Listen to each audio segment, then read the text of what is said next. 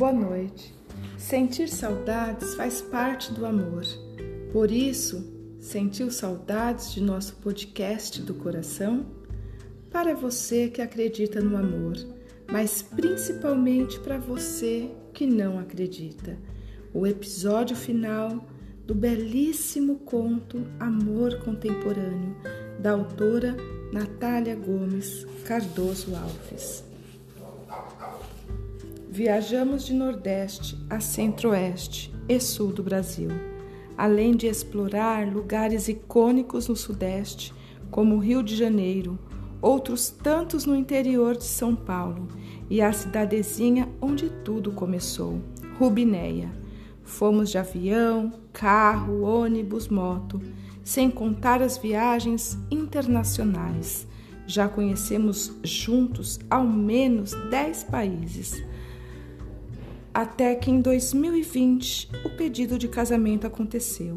Uma linda surpresa no sul de Portugal, Algarve, com direito a filmagem, champanhe, anel de noivado e pedido de joelhos. Elementos velhos e novos que se misturaram e para sempre ficarão eternizados na minha mente e em meu coração. Casamos em uma linda e sutil celebração, mesmo durante a pandemia que contou com o apoio afetuoso e delicado da minha mãe, pai e irmãzinhas queridas. Ao nosso redor, com o aumento do convívio em ambiente doméstico em função do isolamento social, como principal medida para a contenção do novo coronavírus. As separações conjugais tiveram um salto. É engraçado isso, porque entendo que a convivência é a máxima de um matrimônio, não? E as pessoas não estavam preparadas para viver em família? Estranho.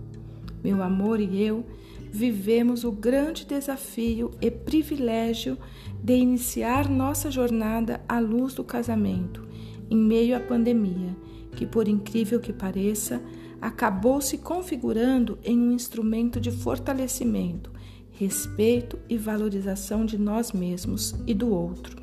Porque passamos a conviver 24 horas por dia e superamos a doença juntos e isolados por mais de 45 dias. Além da perda da nossa vovó, grande entusiasta da nossa união.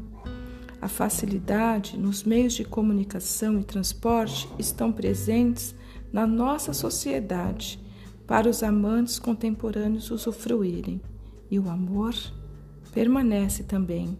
Entretanto, implica em uma dedicação diária, dá trabalho.